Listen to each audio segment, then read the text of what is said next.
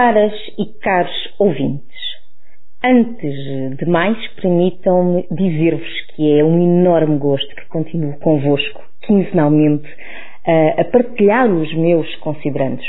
Obviamente que tenho também que agradecer o voto de confiança a toda a equipa da Rádio Hertz e já lá vão cinco anos.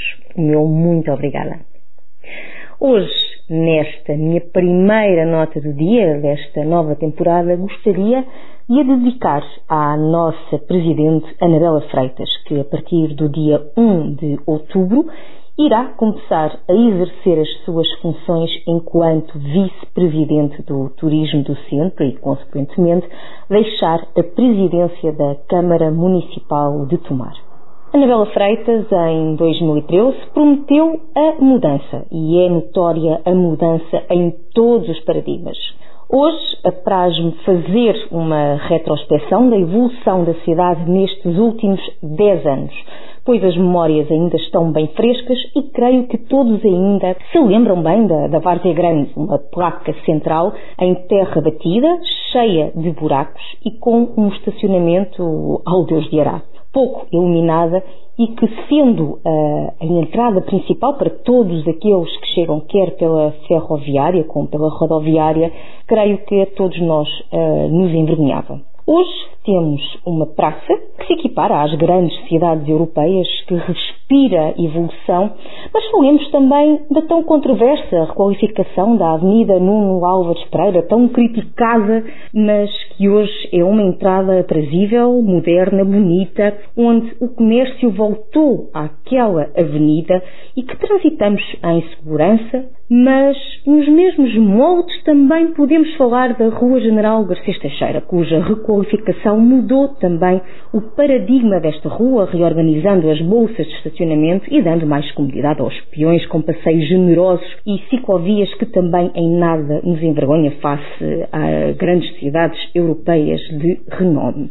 Poderia estar aqui a enumerar eh, várias obras que mudaram o rosto de, de Tomar e nos trouxeram mudança, evolução e mais qualidade de vida para todos os tomarenses.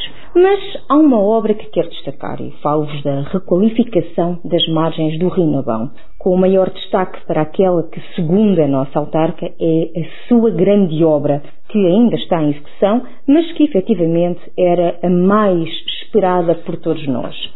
Falo-se, obviamente, da requalificação da margem direita do rio, com o fim do acampamento que estava situado nesta zona para dar lugar a uma zona de lazer que poderá ser usufruída por todos nós. Uma cidade de cara lavada, com um novo postal de entrada e esta requalificação combinará, sem dúvida alguma, como a cereja em cima do bolo. Anabela sempre prometeu devolver Tomar aos tomarenses. E, efetivamente, hoje temos uma cidade para as pessoas poderem vivê-la. A Anabela deixar publicamente o meu agradecimento por todo o trabalho que fez por tomar uh, e pelos tomarenses e dizer que foi um enorme privilégio ter feito parte da sua equipa, tanto no Executivo como após 2017 ter sido convidada a ser sua chefe de gabinete, função que tive o enorme gosto de desempenhar até hoje. Trabalhar na cidade onde nasci, cresci e vivo e poder ter a oportunidade de poder fazer a diferença na vida dos meus conterrâneos é sem dúvida alguma uma gratificação enorme. Ao Cristóvão, que assumirá a presidência, desejar a continuação do bom trabalho que nos tem acostumado. Hugo será certamente um presidente de excelência com provas dadas e reconhecidas do seu mérito, rigor e trabalho. Assim, estaremos juntos para continuar a mudança por tomar. Muito obrigada a todos os ouvintes. Boa semana.